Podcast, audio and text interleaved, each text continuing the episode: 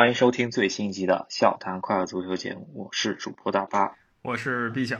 这一期加更呢，肯定是为了一个历史级别的人物吧，那就是世界足坛最伟大球星之一马拉多纳，在北京时间今天凌晨吧逝世。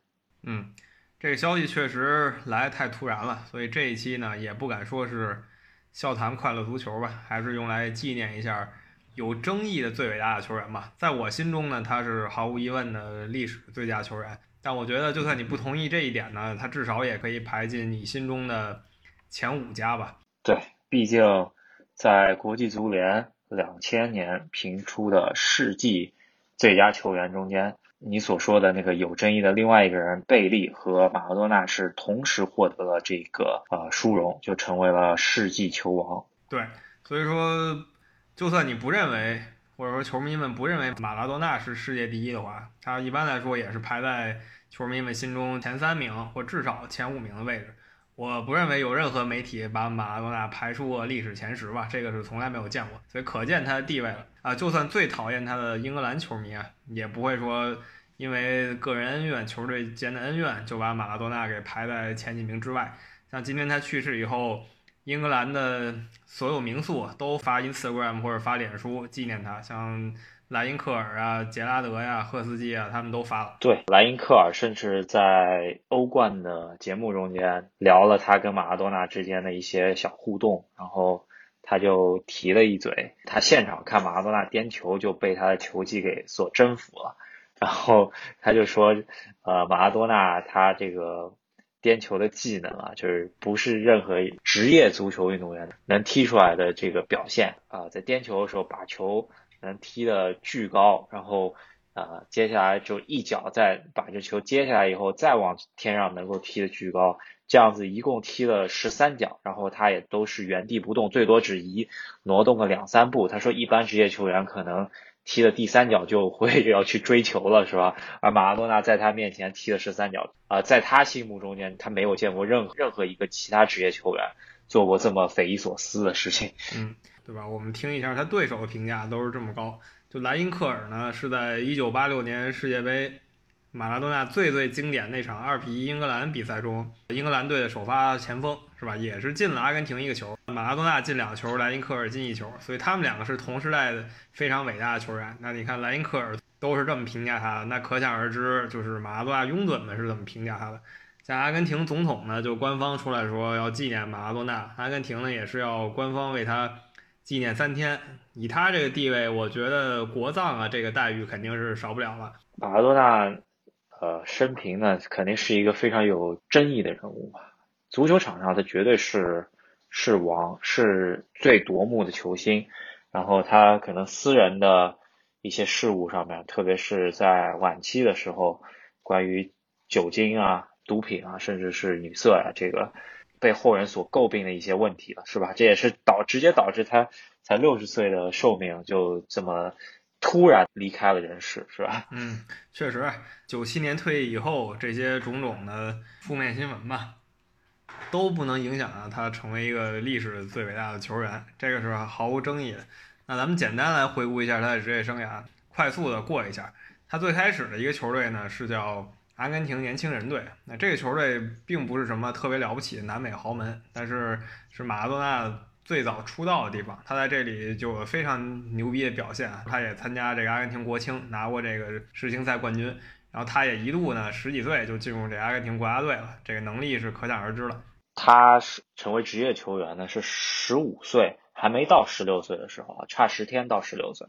那可想而知，这绝对是一个天非凡的新星嘛。然后，呃，有影像记录的一个黑白影像记录的。一个片子里头，马拉多纳就说：“我就是要的梦想，就是要帮助阿根廷队拿世界杯了。”可以想象到，一个十几岁的少年就已经有这么大的理想。对，很多球员都认为自己特别了不起，但是最后呢，证明自己真有实力的没有那么多了。那他绝对是其中一个了，是吧？七八年，阿根廷队拿了世界杯冠军，不过那时候呢，他才十八岁，所以教练也没带他去。虽然有很多天才，我们看那十六七岁到世界杯名单里的都有，但他呢就是擦肩而过了，教练最后也没带他。如果他在了的话呢，七八年冠军他也能在替补席上感受一下。不过并没有出现。然后八一年的时候呢，他去了阿根廷，毫无疑问顶级豪门博卡青年队。不过踢了很短暂时间吧，因为差不多南美球星打也明白，在南美豪门踢了两三年以后，如果踢得好，就可以登陆欧洲了。然后他登陆的就是跟阿根廷千丝万缕的西班牙的巴塞罗那，这个就是顶级豪门了。对，巴塞罗那以五百万，当时啊世界的转会记录签下了马拉多纳。其实，在巴塞罗那，可能大家觉得已经到了世界足球的顶端了，是吧？马拉多纳应该一大放异彩了。然而他在巴塞罗那只待了两年，在中间他也是受伤不断吧，并不是他职业生涯最辉煌的时刻。嗯，对，在这期间啊，就是博卡跟巴萨期间，他也参加八二年世界杯。那这个时候他就已经是世界一流球星了。你要说超顶级，可能还没到，但绝对是一流。不过他这个脾气比较暴躁，场上挨了个红牌，所以就黯然离场，然后阿根廷也没有卫冕。然后从巴萨就是八四年离开巴萨，到九一年在那不勒斯，这个绝对是马拉多纳最巅峰的七年，也可以说是个人能力啊最高的七年。这个转会吧，到现在来说都有很多都市传说，说是这个意大利的黑手党出钱买的。但不管怎么说呢，这几百万。欧元转会费在当时是世界第一身价，就跟现在的内马尔一样，就是世界第一身价，没有比这更高的了。对，呃，真的也就属于八二年巴塞罗那五百万，然后转了两年之后，那不勒斯可以说是意大利南部比较穷的一个城市啊，然后居然花了 又再次突破世界纪录，把马拉多纳给买过去了。这应该就是有很多都市传说，为什么说是黑手党出的钱给他买过去的？不管怎么样吧。马拉多纳在那不勒斯真的是可以说是大家信仰的一个神的级别了。在八四到八六年期间，我其实他在那不勒斯没有拿到任何锦标啊，但是他真正的封神就是在一九八六年的世界杯上面。对，这个简直毋庸置疑了。八六年世界杯呢，他一个人就是绝对主角。最经典比赛就是我们一开始说到的二比一拿下英格兰的比赛，这里也打进了。世界足坛吧，最经典两个进球了。第一个所有人都知道，上帝之手。然后第二个呢，就是三分钟以后，上帝之手仅仅过了三分钟，他又打进了经典的世纪进球，就是连过五人，对吧？后来很多人模仿他，但不管怎么模仿呢，他呢是在一个世界杯的淘汰赛上做出来的，这个意义是不一样的。再有就是对手是英格兰队，我们也知道阿根廷跟英国呢在之前刚打了一仗，阿根廷其实很憋屈的输掉了这个战争。对，然后。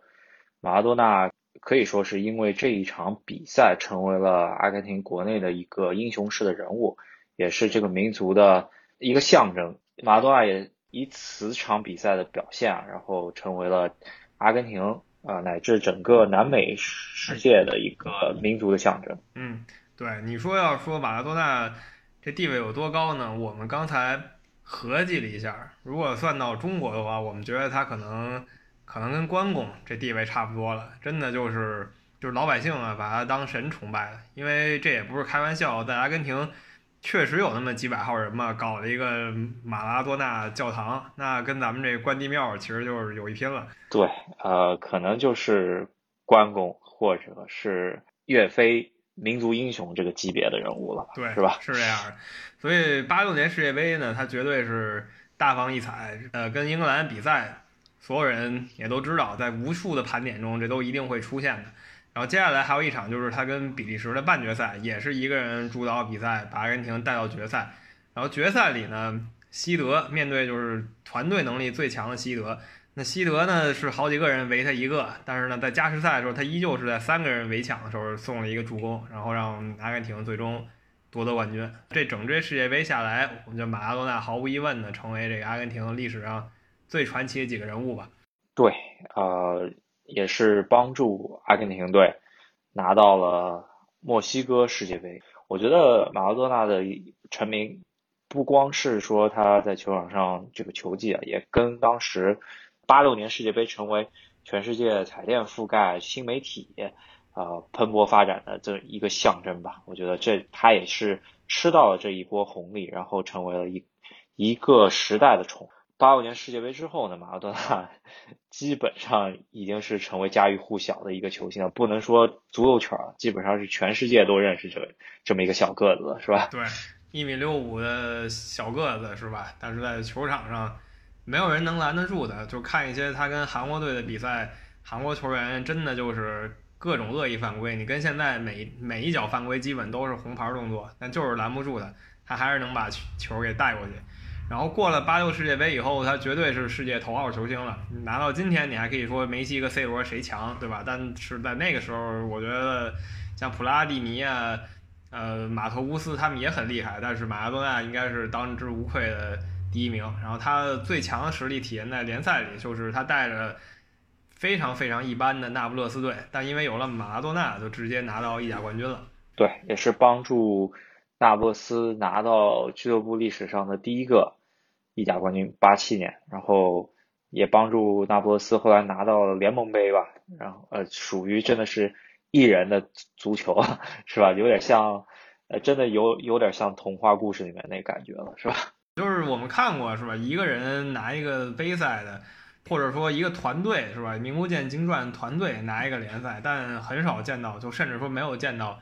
在顶级联赛里，因为一个人能直接拿到顶级联赛，对吧？你说你今年你现在这个时段，你把英超的谢菲联队拿出来，然后你突然买了一个谁，然后谢菲联队直接能夺冠了，这事儿现在我是不敢想我这事儿出现。那不勒斯呢，当年就有点那意思，而且呢，他也是打破了意大利一个传统，因为意大利的大牌球队都是在意大利北部的，然后意大利南部呢。就是几乎就没有任何足球荣誉，然后他呢是给意大利整个南部带来这么一个荣誉，一下就成为了这整个地区啊所有人的偶像了，甚至有人也是把他当神仙拜。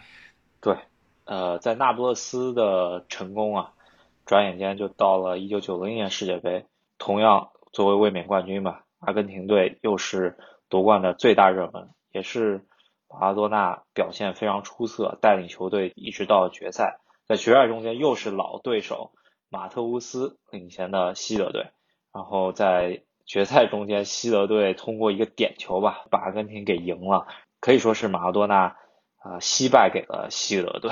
西德可能是团队能力最强的球队，呃，两次对决吧，都是一个净胜球，一次阿根廷赢了，一次西德赢了，确实是非常精彩。但是九零年这届呢，你要说从这个足球比赛精彩程度上来说，这样就相对沉闷了，因为他们把马拉多纳锁得很紧，然后最后大巴也说了，就是一个点球。呃，这也是可以说是马拉多纳在自己状态最巅峰的两届世界杯，因为他八二年的时候相对稚嫩一点，然后八六年是状态真的是最佳，但是这也是呃在欧洲的职业生涯刚刚开启的时候，是吧？然后九零年其实是。他在欧洲已经是证明了自己了，基本上是属于世界第一球星参加一届世界杯，可惜惜败给西德队。然后再往后走的九四年世界杯的时候，对于他来说就已经是一个老将了，是吧？嗯，对，在这个九四年之前吧，他也是搞了一堆丑闻出来，然后有一个非常长期的禁赛。禁赛完了以后，他就黯然离开了他献出了七年时间的这个那不勒斯，然后又去西班牙了，在塞维利亚。短暂踢了一阵子，然后又短暂的回阿根廷，在这个纽维尔老男孩队就那么随便踢了那么几场，但是呢，依旧是吧？踢九四年世界杯的时候，你说阿根廷谁当队长，谁是头牌，那肯定还是马拉多纳。最经典的镜头吧，就是他进了一个球，然后朝着摄像机怒吼，而且那个时候他的那个经典卷发，那个蓬松的发型也没了，换成那种平头。嗯，确实是。还有经典的那个庆祝进球动作，就是吸毒，是吧？这。也是因为他在那不勒斯期间尿检不通过，肯定是吸食了可卡因，然后啊遭到了十五个月的禁赛，这也 直接导致他一年多没有踢球啊。然后也是在塞维利亚，其实状态也不好，这真的是已经是属于没怎么好好踢球。然后九四年，但是他还是能够进球，是吧？这说明。他的这个天赋确实是异禀的，对，但是天赋异禀是一回事儿，结果比较尴尬就是九四年后来一查他嗑药，然后才能有这么好的状态，那一下把他给禁赛了，阿根廷就崩了。然后从那以后吧，我觉得阿根廷整个国家队就陷入了一个死结。这阿根廷国家队呢，从马拉多纳不再给给国家队效力以后，就一直在找一个新的马拉多纳。那最开始呢，有什么？小毛驴是吧？奥特加，然后后来那些球星也都是新马拉多纳，里克尔梅啊、梅西啊、什么阿奎罗啊他女婿阿奎罗、特维斯，乱七八糟全都是新马拉多纳。不过呢，没有任何一个人能真的接替他这个位置。对，跟他球风很像的，我觉得有两个球员，一个就是艾马，但是我觉得身体还是没他强，是吧？然后还有一个。速度跟他差不多的，就可能萨维奥拉也是身体没有他好。还有就是可能就是最接近了，可以说是，呃，脚下技术最接近的可能就是梅西了。然后我觉得身体和速度很接近，可能就是托维斯。感觉其实阿根廷这么多年一直想再找一个马拉多纳出来。呃，不管怎么样，我觉得梅西在球技上面是最接近，但是精神领袖方面跟马拉多纳还是差了一大截了，是吧？对，确实，你看阿根廷队合照是吧？就是照过来，马拉多纳虽然他身高不行，其他球员都一米八、一米九，大个子，他一米六几，但你一眼就能看出来，这个球队的核心或者说球队领袖，那肯定是他。到场上，他的这个肢体语言，呢更是体分分钟啊都体现了他是领袖这件事儿。梅西呢，确实也是性格问题吧。虽然梅西能力呢，绝对是。世界顶级了，但是他确实不是一个领袖型的球员，所以梅西也无法替代马拉多纳的地位。对，而且他是真的热爱阿根廷，真的热爱足球这个项目啊。呃，印象最深的就是八六年世界杯夺冠之后啊，他在更衣室那个流出来的那段录像，就是带领球队疯狂喊那个阿根廷，阿根廷是吧？这个也是呃世界足球史上的一个非常经典的一个画面，然后加上。呃，也是应该是阿根廷民族最黑暗的时刻，他能够帮助这个民族走出那个黑暗的时刻，很重要的一个呃过渡期。对，确实，所以至今都有很多人讨论，就是梅西到底超没超越马拉多纳？那可能很多巴塞罗那球迷，如果你从在巴塞罗那成绩来看，那梅西肯定是远远大于马拉多纳的，因为马拉多纳就踢了两个赛季。但是你可以就看一看阿根廷人是怎么评论的，绝大多数人还是认为。马拉多纳肯定是远高于梅西的。其实你就算问梅西自己，他肯定也是承认马拉多纳是他永远的偶像，这肯定是不容置疑的。对，呃，可以说很多七零后的球迷啊，真的属于是通过八六年世界杯，然后爱上了足球，通过马拉多纳爱上了足球，是吧？所以说，马拉多纳在如今的这么一个媒体环境中间，可以说是球王的存在了。其实岁数没有很大，只有六十岁。真的是属于非常震惊的一件事情啊！今天早上新闻。对，确实，我们上一期节目也是几个小时前刚更新的，是我们周一录的吧？当时还在想，足坛也就是平平淡淡，一场接一场踢，就突然一下出了这么一个事儿，可能真的是二零二零年足坛最震惊的消息吧？就是一代球王马拉多纳去世了。那肯定他踢过所有球队，都是在各种社交平台上纪念他，像那不勒斯啊。阿根廷国家队、博卡青年都是直接把头像改成黑的了，那可见马拉多纳地位。刚才也说了，阿根廷要全国纪念他三天，然后那不勒斯也是全城老百姓也不顾什么新冠了，出来直接纪念他。那回头可能这疫情又控制不住了，当然这都另说。总之，总的来说就是马拉多纳地位呢，确实没有人能代替吧。像 AC 米兰这些他没效力过球队，也都发了图片说很有幸能成为你的对手。对。球员生涯结束，呃，球员生涯他是回到了博卡青年，结束了自己的生涯，然后开始做了教练，是吧？然后其实马拉多纳教练生涯真的还挺一般的，职业教练都没怎么做，然后呃，主要是零八年之后呢，阿根廷国家队又请这么一个大神出山来当了国家队的主教练，这个可以说是他教练职业生涯最重要的一笔吧，其他。都说实话没有特别呃出彩的地方，我觉得他最主要可能就是帮助阿根廷国家队在啊二零一零年南非世界杯的预选赛中间能够出现，因为阿根廷国家队当时差点就没出现了。我记得啊他在啊阿根廷出现的时候还疯狂庆祝，那那有一场暴雨，然后他。用自己的肚子啊，在在雨雨水中间滑滑跪是吧？对，没错。当时他已经是一个胖子了，是吧？之前他是一个健壮的矮个子，但直到一零年左右，他就是个胖子了。但这个不影响他的球技啊！一零年世界杯的时候，他在那个场边经常也秀一脚球技。我记得当时有朋友就没怎么看过足球，还跟我说，我觉得阿根廷这教练挺会踢，我说那不是废话吗？是吧？对。然后一零年世界杯他排的阵容，其实很多人也是有所诟病。其实阿根廷当年，呃，在二零一零年的时候，呃，吃下了零八年奥运会阿根廷奥运金牌代表队的几众球星以及一些老臣，是吧？国米三冠王的那几个老臣，他就没有带。最终导致崩溃式的输给德国四比零吧，很多人都把那场比赛的失利归结于马拉多纳，而马拉多纳说实话，他做教练的技战术水平不是那么高，完全就是纯靠领袖意识，是吧？每个球员出场前都得跟他亲一下，亲一下就就有如神助，是吧？确实是我当时觉得马拉多纳的战术可能就是扔给战术指导了吧，他自己就是一招上去拥抱一下，然后亲一下，那毕竟。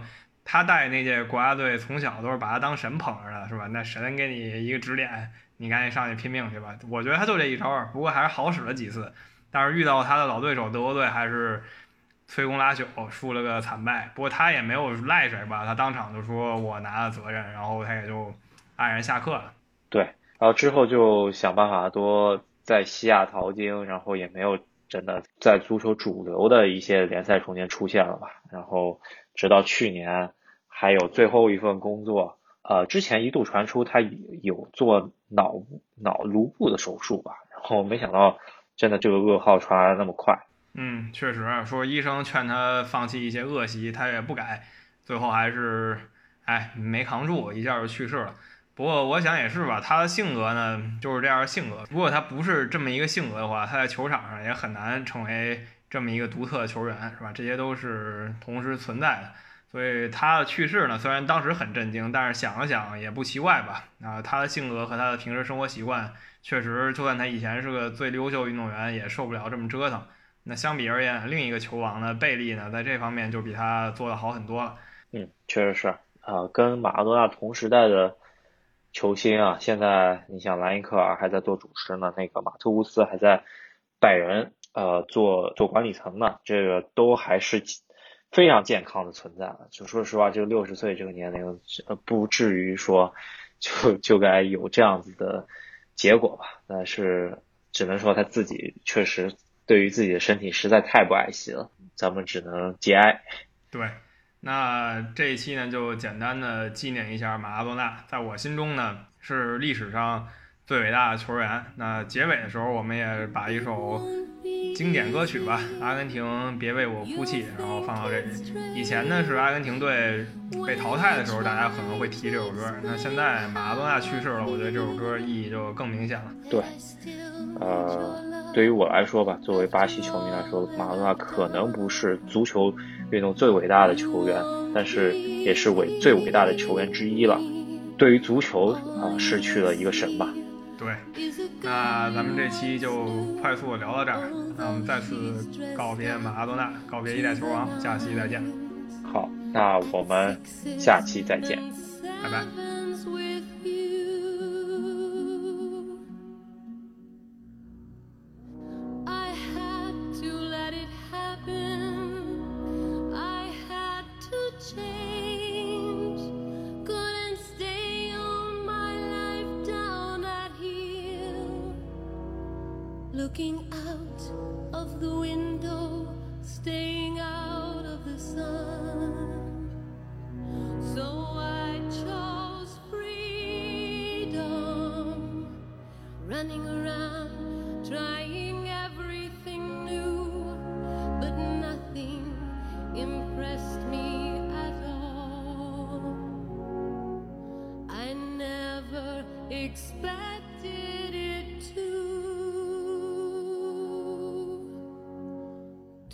Cry for me, Argentina.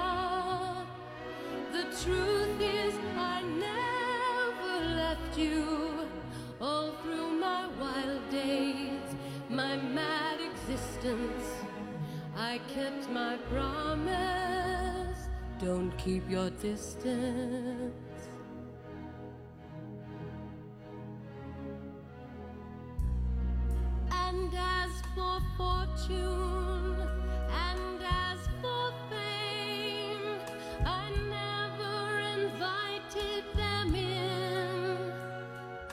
It seemed to the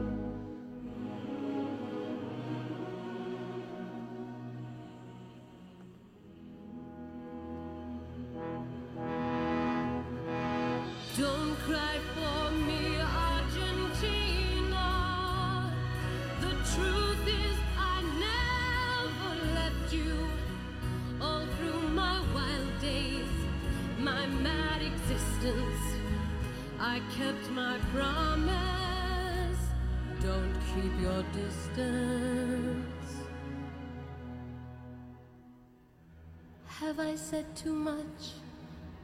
There's nothing more I can think of to say to you.